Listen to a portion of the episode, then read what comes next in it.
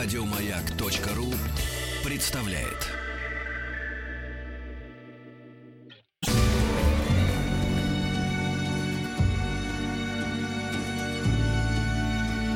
По заказу Гостелерадио. Добрый день, мои дорогие друзья, мои маленькие лежебоги, мои трудовые будни, люди, которые знают, что день создан для того, чтобы иногда в нем возникали тихие маленькие часы. Друзья, начинается «Тихий час» с Вадимом Тихомировым. Можете поудобнее устроиться у своих радиоприемников, можете притормозить, можете поставить в пробки. В общем, делайте все, что хотите. Самое главное, слушайте. Итак, пришло время новостей на нашем канале, на нашем радио «Маяк». Мы сейчас будем их читать, внимательно изучать и, самое главное, анализировать. Друзья, я еще раз говорю, что радио — это совместный труд. Это, как говорится, работаем мы, но работаете вы не только ушами, но и душой, и даже иногда телом. Пишите, звоните, смс-портал 5533. Все сообщения сейчас слово «Маяк». Есть форум радиомаяк.ру. Телефон прямого эфира забудьте пока. И WhatsApp плюс 7967 103 5533. Итак, первая новость, которая потрясла, конечно, вчера всех, в том числе и любителей вина. Дело в том, что глава Минсельхоза Александр Ткачев предложил запретить импорт иностранных виноматериалов. Дело в том, что Александр открыл самую страшную тайну российского вина. Дело в том, что все практически российское вино делается из иностранных виноматериалов. То есть они приезжают сюда в бочках, цистернах, не знаю, в танкерах, и потом разливаются на наших заводах. Он сказал, говорит, все, хватит, это порочная практика, предлагает этот бизнес прикрыть. Вот интересно, что действительно делается наше отечественное вино? И мы решили обратиться к директору школы Сомелье, автору книг об алкоголе, человек, который знает практически все о виске, вине и даже о лимонаде. Это Эркис Туз Мухамедов. Здравствуйте, Эркин, простите. День добрый, Вадим. Здравствуйте, добрый, привет. Рад тебя слышать. Эркин, скажи мне, пожалуйста, а, все-таки вот наше отечественное вино, из чего оно делается? Ну, э, дело в том, что э, до развала Советского Союза в составе Советского Союза э, было огромное количество винодельческих республик. Молдавия, э, Грузия, э, страны Средней Азии и так далее. Поэтому фактически, ну, практически Советский Союз был э, самодостаточен. Э, правда, и то э, большое количество вина завозилось, например, из э, Алжира. Э, Из Алжира? Из Алжира, да. Сансудар знаменитый, э, такое легендарное вино, отрава страшная, делают Да. как раз из э, виноматериалов э, вот этих самых алжирских. А, если взять лидера отечественного шампанского, это э, завод марка торговая, который существует э, уже почти 100, м, с 1892 года. Это да, та, которая под Новороссийском, да? Абрау Дюрсо. Так вот, Мгм. Абрау Дюрсо на 80% использует южноафриканские виноматериалы. Поэтому, когда речь идет э, о э, запрете, то, скорее всего, э, Ткачев имел в виду те страны, которые подвергли Россию санкциям. Ага. Потому что если прикрыть все виноделие, все виноматериалы, тогда, например, закроется Абрау Дюрсо. А, в да. Испании миллион гектар э, виноградников только для изготовления алкогольных напитков. Э, В Италии и Франции по 800 тысяч. В России едва, по самым оптимистичным подсчетам, 100 тысяч гектар. При Горбачеве все было вырублено. Э, Самое смешное, что при Горбачеве вырубили не только виноградники, но э, больше э, вырубили практически все плодовые деревья, то есть яблоки. Ведь все совхозы на территории всего Советского Союза производили так называемую э, червивку, э, ну, плодово-ягодные вина. Золото. Кормовые, да, Так вот, яблоки. а мы про это не говорим, но на самом деле при Горбачеве были вырублены сады. Вместо того, чтобы делать соки, какое-то полезное там пюре, пасту, там какую-нибудь яблоко. Ну, Эркин, как говорится, пусть Михаил Сергеевич долгих лет, здоровья, счастья ему, но все-таки вернемся к нашему вину. Скажите, то есть я правильно Да. понимаю, что если мы сейчас включим такой запрет, то практически нашего отечественного вообще не будет? Э, Отечественные производители, они очень мелкие.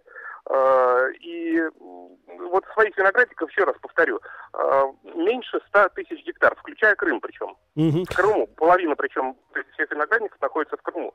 Поэтому, конечно, никакого импортозамещения не будет. Люди начнут опять пить водку, как они это делали при Горбачеве. Эркин, и да, опять но с другой стороны, наша суррогаты. советская промышленность в свое время изобрела такую великую вещь, как э, изобретение советского портвейна. Это когда смешивали виноматериалы Да, со портвейн- спиртом. Легендарная вещь. А, Ну, во-первых, начал э, с того, что портвейна, конечно, было два. Был портвейн нормальный, технологии которого разработаны, мне кажется, в Магараче или в Массандре. Да, А, это хороший отличие портвейн. советского- Да. Да. отличие советского портвейна от портвейна, который португальский, потому что портвейн это охраняемая торговая марка.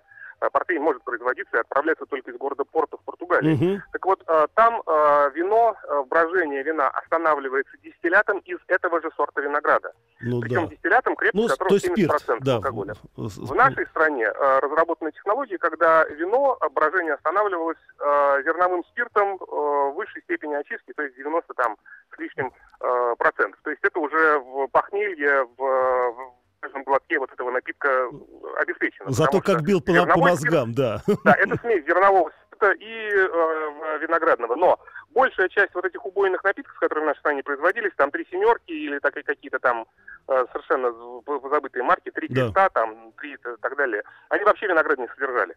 Это сахар, колер, э, спирт.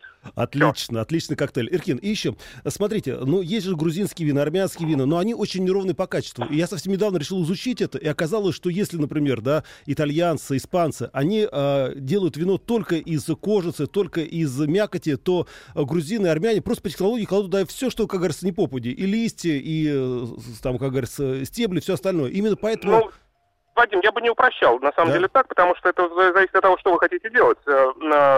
Э, Для многих является э, таким открытием, страшным это тайной, удивлением, а когда люди узнают, что шампанское, которое делается в шампане, естественно, потому что шампань, э, шампанское может делаться только в э, Ну да, в шампане, Шампане, да. 100 километров от Парижа, да? А, тот регион, через который сначала русские войска, ведь у нас же туризма не было, ограниченный контингент туристов э, Да, провожал всегда, да. Наполеона до, до Парижа, и вот прошли через, э, собственно, Шампань. Так вот, э, 99% шампанского делается из красного э, винограда, но э, красный виноград отжимается без контакта с кожицей. А, вот чем Поэтому дело. здесь, конечно, здесь э, просто зависит от того, что вы хотите сделать, зависит э, от идей виноделов.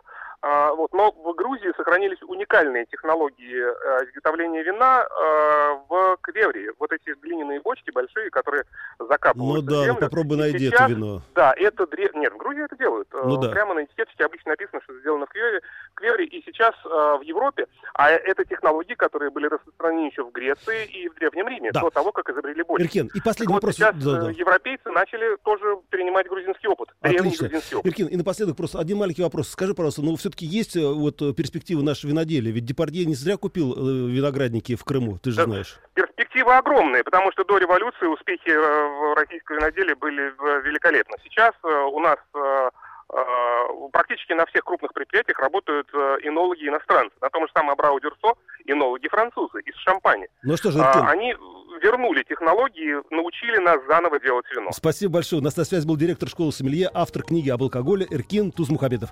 Ну что же, друзья, э, слава богу, все-таки забрезил, как говорится, рассвет в конце нашего темного туннеля. Но дело не в этом. Дело в том, что, как это ни парадоксально, несмотря на сложные отношения с Западом, все равно к нам приезжают иностранные лидеры, приезжают иностранные делегации. Интересно, а вот чем их кормят, самое главное, чем их поют? на торжественных обедах, ужинах. И мы связались с президентом Национальной ассоциации кулинаров России, кремлевским поваром Виктором Борисовичем Беляевым. Здравствуйте, Виктор Борисович. Здравствуйте. Здравствуйте, рад вас слышать. Как ваше здоровье, как настроение?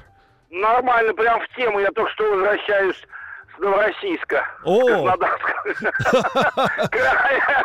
Так что проезжал только что виноградники, прям по теме. Виктор Борисович, что везете с собой в багажнике? Надеюсь, не санкционное, а наше отечественное вино. Виноград везем, наше отечественное вино, арбузы. Хорошо. Виктор Борисович, скажите, пожалуйста, все-таки понятно, что у э, лидера любого государства должен быть автомобиль, произведенный в отечественном, как говорится, ну, на, в отечестве, и, естественно, стали должны стоять кушанья, которые произведены тоже в отечестве, и напитки, которые сделаны тоже в отечестве. А вот что подавали и подают на кремлевских обедах и ужинах? Я имею в виду из алкогольных напитков. Ну, если брать времена Леонида Ильича Брежнева, то импортных э, вин и напитков э, не было. Вообще? Были наши...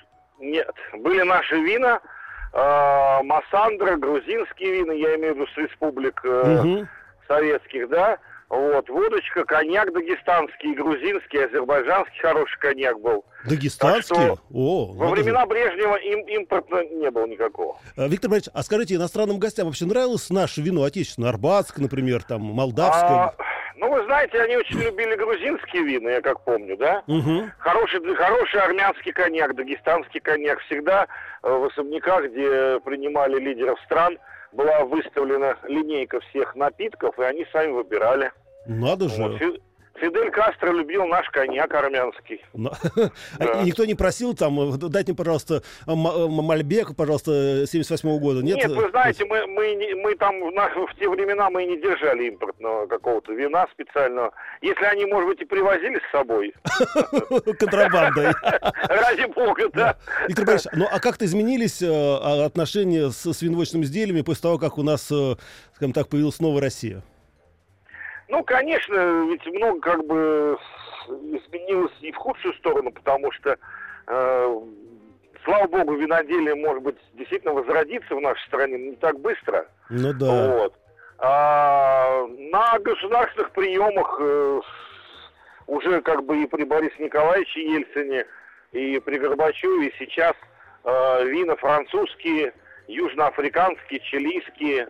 Мгм. Вот, потому что водочкой-то мы свои обходимся, да? Ну да. И, и коньяк, слава богу, есть хороший. А вот э, винные изделия, конечно, у нас немножко слабоватые. Хотя э, вот здесь мы попробовали хорошее шампанское Абрау Дюрсо. Это да. Вот. Я надеюсь, что это не реклама сейчас Абрау Дюрсо, но действительно у них стало очень приличное Нет, да шампанское. вы знаете, да, нам понравилось, потому что я был 10 лет назад, и я Абрау Дюрсо просто не узнал. И по качеству шампанского, и вообще Ну, потому тоже. что там сделали, там сделали замечательный швейцарс- швейцарский уголок. Виктор Борисович, ну напоследок, и если можно, военную тайну. А кто-то из западных лидеров вообще, ну как так, ну не сказать, что надирался, да, но на- напивались иногда, бывало дело. При мне, при мне не было. То есть вели себя прилично все-таки, да? Вели себя прилично, это точно. Ну, хорошо, слава богу. Спасибо большое, хорошей дороги, Виктор Борисович. И, конечно, э, хорошей погоды. У нас на связи был Виктор Борисович Беляев, президент Национальной ассоциации кулинаров России, кремлевский повар.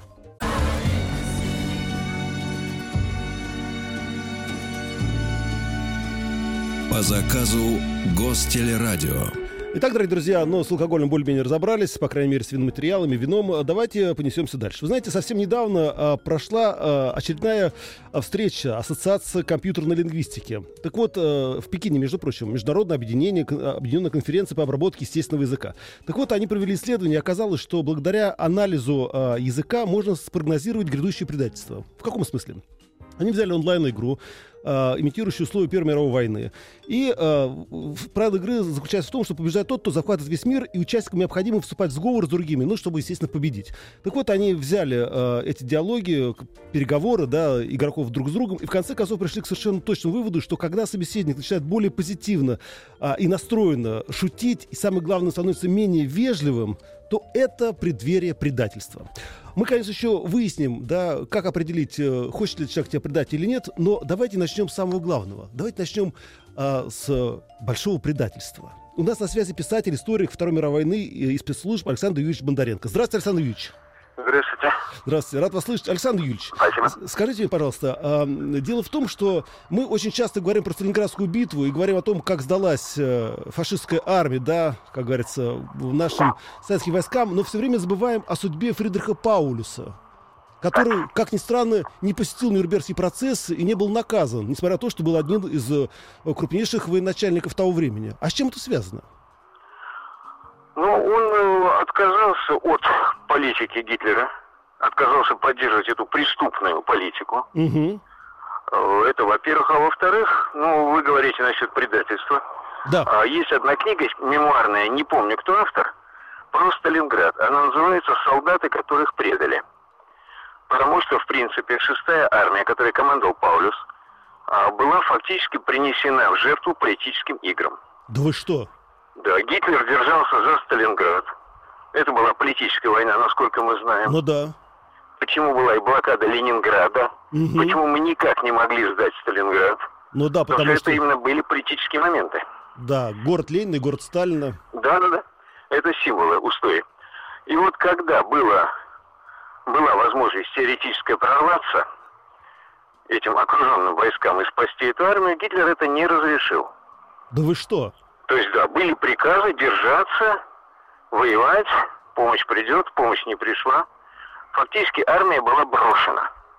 То есть, если говорить о предательстве, то в первую очередь предали германскую армию, Предали германскую армию, предали германских солдат прежде всего. Ой-ой-ой-ой-ой-ой. Так. И что произошло дальше, после того, как, естественно, мы разгромили? естественно, ну, мы не, раз, не до конца разгромили, потому что, слава богу, они сдались. Угу. Хотя Паулюс не дал, насколько я помню, приказа, чтобы все капитулировали. То есть он сдался сам, то есть он сохранял вот эту вот дисциплину. И вообще Гитлер хотел от Паулюса, чтобы он застрелился. М, Был сделан откровенный намек. Паулюс получил чин фельдмаршала, мгм. находясь в окружении. Даже вот И, так? да, и именно вот была бы такая германская легенда, как герой фельдмаршал, Застрелился. а, стреляется, чтобы не попасть в русский плен. Ой-ой-ой. Да, но в этой вот ситуации Паулюс поступил вполне разумно, он не стал поддерживать вот эту вот преступную политику. Мгм. И вообще ведь, как мы знаем, изначально многие генералы немецкие не поддерживали.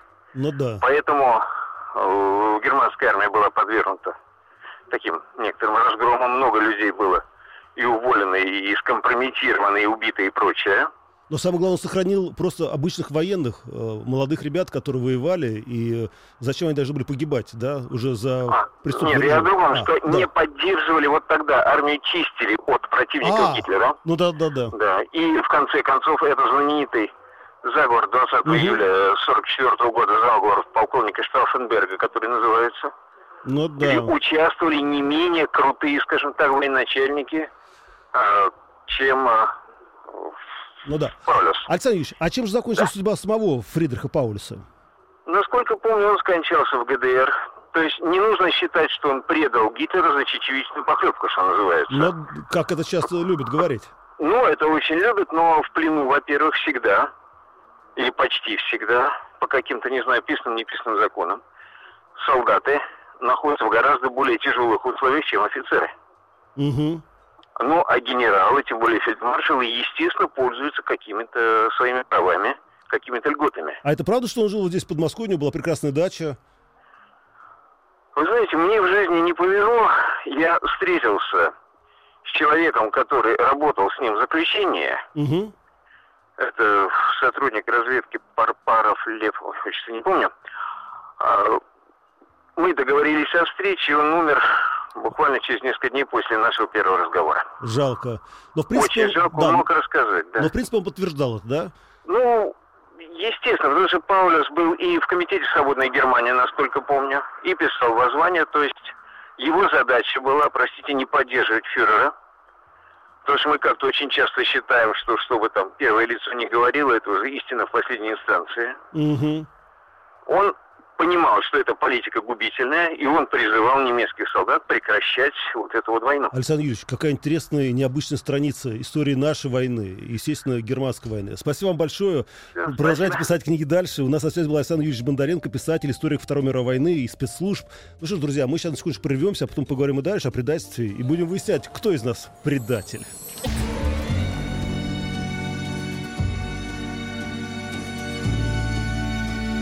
По заказу Гостелерадио. Итак, дорогие друзья, продолжается наш тихий час с Вадимом Тихомировым. Мы обсуждаем тему. Дело в том, что совсем недавно в Пекине прошел седьмой международный объединенный а, процесс, в общем, конференции по обработке естественного, естественного языка. И там выяснили, что, оказывается, по анализу переговоров участников онлайн-игр можно совершенно спокойно определить, э, кто является и будет предателем. Э, Собеседники перед тем, как обмануть вас, э, становятся более позитивно настроены и, самое главное, менее вежливо. Вот только что мы узнали Александра Юрьевича Бондаренко, писателя, о том, что были крупные предательства э, ну, с разных сторон. Ну, а теперь давайте, как говорится, перейдем к предательству на бытовом уровне. А как определить, врет тебе человек или нет, хочет тебя предать или нет? И мы решили связаться с физиогномистом Олегом Воеводиным. Здравствуйте, Олег. Здравствуйте. Олег, скажите мне, пожалуйста, вот глядя в лицо человека, могу я понять, обманет он меня или нет? И как это сделать? А, Да, это действительно можно, но а, давайте мы будем понимать, что все-таки, ну, в какой, э, в каком деле он будет обманывать. Ну, например, в продажах, если Мгм. для примера. Да. А, так, если в продажах, то здесь, э, конечно, имеет э, место быть. Это, например, длинная шея. Это уже, можно так сказать, что человек уже любит э, лазейки, очень любит искать э, выходы для того, чтобы как-то сделать, э, ну, чтобы навалиться деньгами и при Ну да. этом э, не уйти в минус. Олег, вы знаете, у нас сейчас прям вытянули шею вот с моим звукорежиссером Светом. Знаете, а действительно, да, вот люди вдруг, у них такая прям вытянутая шея. То есть они все время стремятся как бы пролезть ужом в ваш мозг, в ваше сознание. Дальше. Ну да. Вот.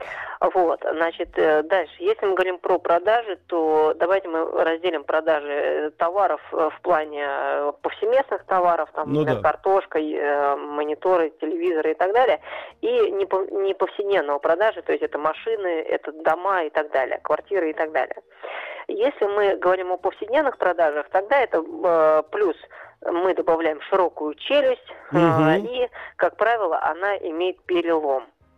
То есть мы, а. мы видим, вот, э, как Джонни Депп, вот примерно такого. То есть такой, ну, как говорится, выпирает скулы. Ну, да, угловатая Угловатая скула, да. Угу. Да. Вот, тогда э, такой человек, э, конечно же, в первую очередь хочет навариться на вас в плане быстрее продать, быстрее навариться, быстрее денег. И э, от слова быстро, да, здесь все да, да, да, делается да, да. быстро. Если мы говорим о недвижимостях или мы говорим э, о машинах или еще о чем-то более крупном габаритном, да. тогда здесь имеет э, место быть узкая челюсть, опять же, без углов. Ага, а почему? С чем это связано? А, дело в том, что люди с широкой челюстью, они любят продавать э, все быстро, все, что быстро идет ну, как да, пирожки. Да. А люди с узкой челюстью, они продадут лучше один, ну, например, одну квартиру, но за миллион, чем они будут продавать ну, пирожки да. по, тысяче рублей. Вот. Это интересно, И... да. Вот. И э, вторым э, моментом это идет, э, конечно же, двойной подбородок. Потому что человек с двойным подбородком это все-таки тот человек, который умеет продавать, умеет разговаривать и умеет настраивать, как говорится, коммуника- э, ком- коммуникацию ну, да, коммуникация. Хорошо, да. Олег, а теперь перейдемте давайте к более личным вещам. Ну, при, возвращается муж домой, да? Жена его спрашивает, так. где ты был? Он говорит, как где? На работе, э, трудился вместе с своими коллегами на благо Отечества. А скажите, а как вот определить жене, врет он или не врет? Ну, э, если вот в таком моменте, тогда здесь очень интересно. Опять же, мы берем форму лица либо узкая, либо широкая, угу. потому что длинная а, шея. Это по-разному все врут, да? Так. Да, да. Вот. Но э, в этот момент тогда здесь нужно следить уже за киванием головы влево или вправо.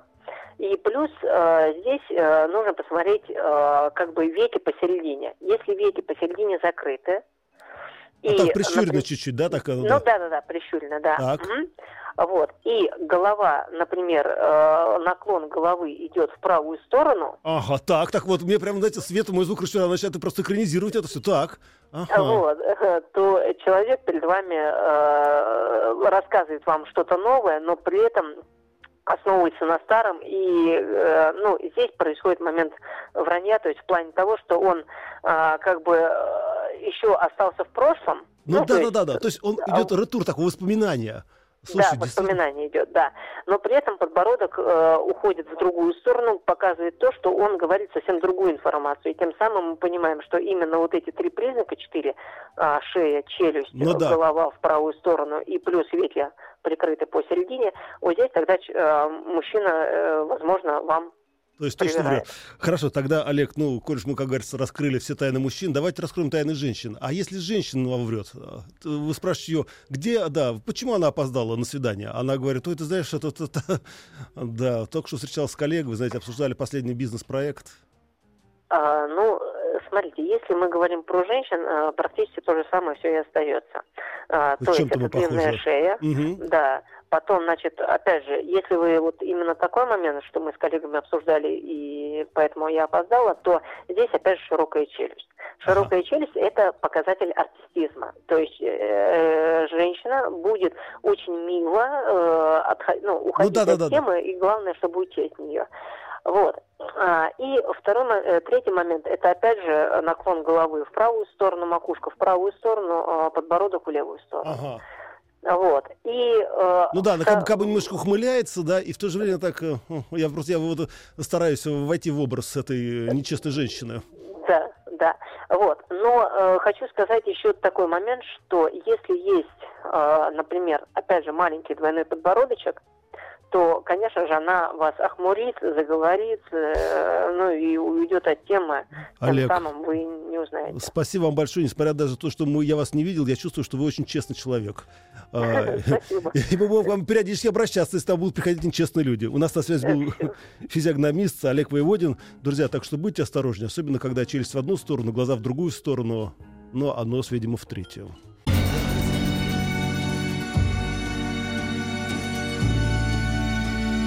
По заказу Гостелерадио. Ну что ж, друзья, продолжается дальше наш тихий час. И следующая новость меня, конечно, очень настораживает по одной простой причине. Мне кажется, что режим в китайской, о, в китайской, в Корейской Народно-Демократической Республике может э, скоро сделать куку. По одной простой причине. Дело в том, что совсем недавно в Пхеньянской консерватории имени Кин Вон Гюна выступила западная рок-группа, которая сыграла не только свои композиции, но и классические композиции э, других групп, в том числе и Битлз. Ну, а как вы знаете, всегда все начинается с этих концертов западных рок-групп, а потом, как говорится, и конец советской власти. А так это или нет, мы сейчас узнаем у известного музыкального критика, гуру Кена Вадима Подмарева. Здравствуйте, Вадим. Да, здравствуйте, здравствуйте. Вадим, скажите мне, пожалуйста, как вы думаете, вот ведь не зря же, да, советская власть так боялась этих западных рок-групп и не допускала их до нашей молодежи? Ну, не то чтобы боялась, ситуация была в другом. Э, была борьба космополитизмом, там, низкопоходством перед Западом. Ну да. В принципе, в Северной Корее же то же самое. То же самое, конечно. Э, приезд Лайбаха это в какой-то степени для них, конечно, падение железного занавеса. Ну, отчасти хотя бы. Но, в принципе, я бы не сказал, что... Нельзя сказать, что в советское время э, власти прям так уж сильно увлекались музыкой, разбирались в сортах музыки, в жанрах. Ну а как же, помните эту памятку? Она до сих пор висит в на некоторых радиостанциях. Там по поводу того, что эта группа там проповедует садомию, эта группа скотоложство, а эта группа вообще просто ужас какой-то. Ну, это вы, э, это вы говорите о э, инструкции Николаевского обкома в ЛКСМ. Да-да-да-да-да. Вообще на местах, на местах, да, такие ситуации были. Но вот если говорить о ситуации в целом, то, конечно, власть больше интересовала идеология и вообще больше интересовали книжки, чем музыка. Mm-hmm. А что касается пострадавших, ну, на самом деле больше пострадала, э, скорее даже академическая музыка и джазмены. Да вы что? А они-то как все, Ну, началось это все вообще с э, уезда Шаляпина еще. Но это, это был, да. В 26 году он был тогда худруком Мариинки. Да, поехал э, на гастроль. И, да, поехал на гастроли и с концами, а потом ему э, пришили, что называется, поддержку белогвардейцев, сняли с него э, звание народного артиста и так далее. Э, вот. Академическая музыка пострадала больше, потому что э, было то самое знаменитое постановление э, Политбюро угу. ВКПБ об опере «Великая дружба Мурадели». И там э, перечислялись конкретные имена композиторов, которые э, вредны как бы для советской власти. Шостакович, извините, Прокофьев, Хачатурян, Мисковский э, и другие, не только Мурадели. Ну да. Но, с другой стороны, Вадим, объясните мне, а как в советское время проник на нашу территорию Элтон Джон в 70-е годы?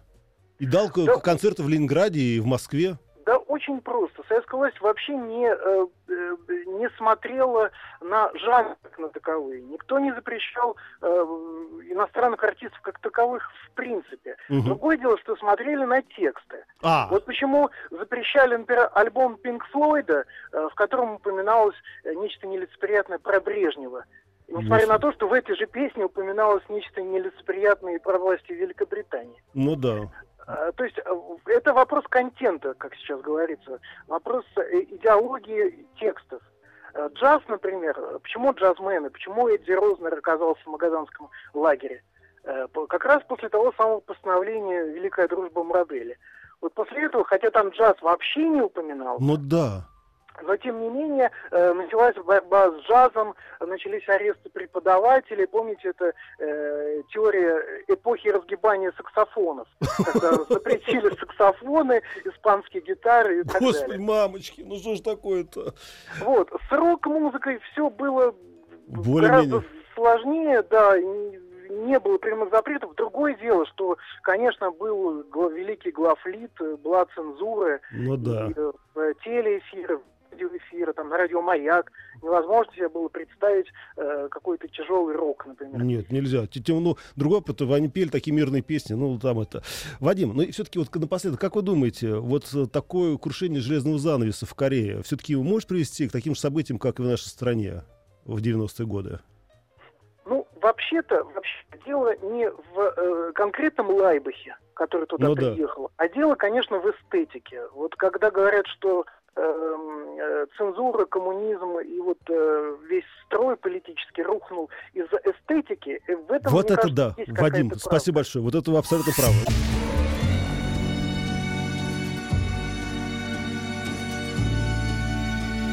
По заказу Гостелерадио. Итак, э, дорогие друзья, мы обсуждаем э, ситуацию. Дело в том, что в Северную Корею проникла западная рок-группа Лайбах, и там дала концерт. Э, прошел он с оглушительным успехом. Они пели песни, естественно, своих композиторов, пели песни Битлз, пели песни, между прочим, Корейской Народно-Демократической Республики. И вот Вадим Пономарев, гуру Кен, музыкальный критик, сообщал о том, что действительно сама эстетика рок-музыки может подвергнуть людей переосмотреть свои, пересмотреть свои принципы и взгляды на тот или иной режим. Но мы все-таки решили копнуть еще глубже и обратились к нейропсихологу, члену профессионального общества психиатров, э, психологов и психотерапевтов России Наталье Евгеньевне Семеновой. Здравствуйте, Наталья Евгеньевна. Здравствуйте. Наталья Евгеньевна, скажите, пожалуйста, все-таки музыка как-то влияет на нашу не только физиологию, но и психику? И как?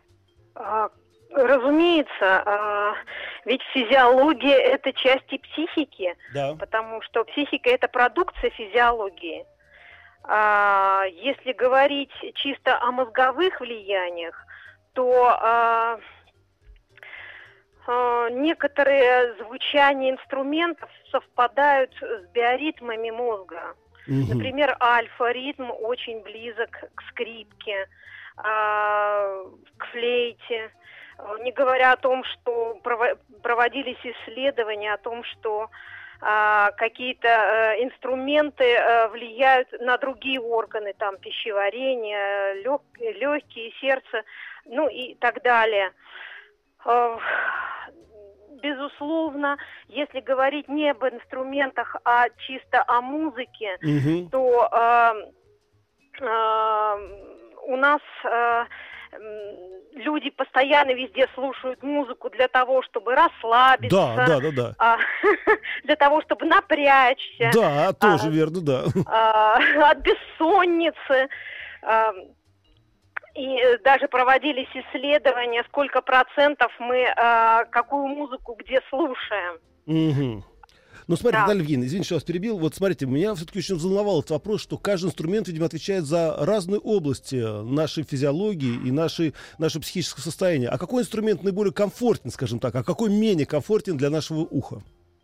Вы знаете, так нельзя сказать, потому что а, каждый человек есть барометр инструмента. У него бывает определен, у человека бывает определенный настрой, определенное состояние.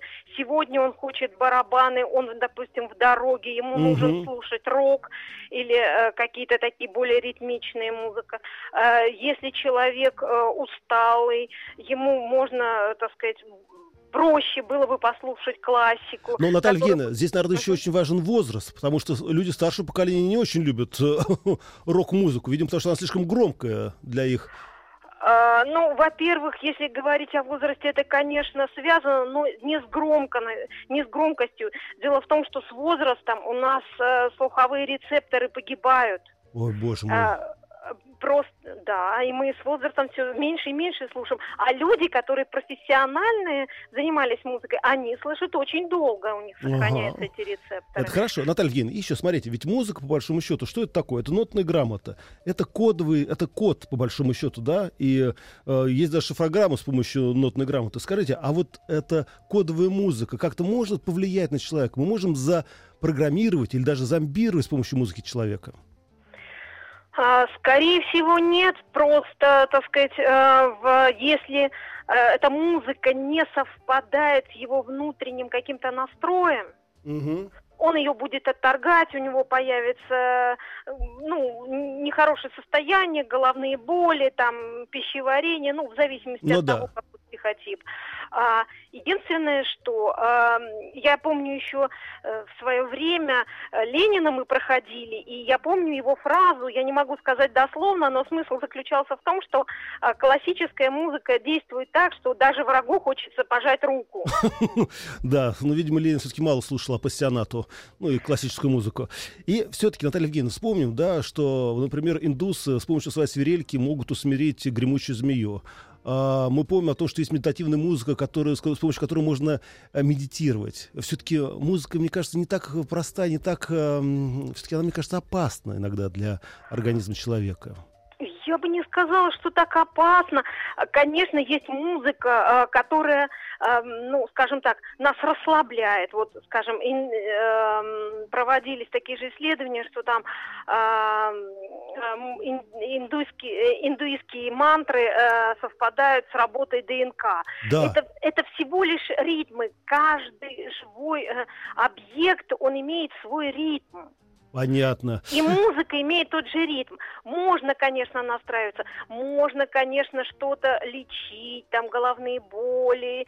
А, Но а, сказать... сознание не изменить. Это я уже нет, понял. Нет, Спасибо нет. большое, Наталья Евгеньевна.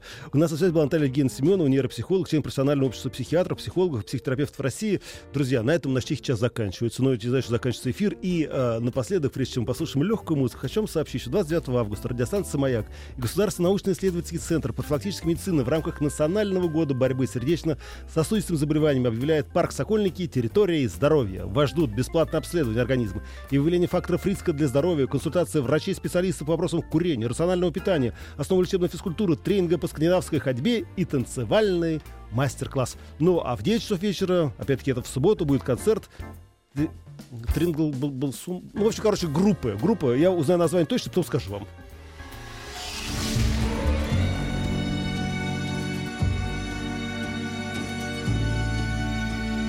По заказу Гостелерадио. Еще больше подкастов на радиомаяк.ру.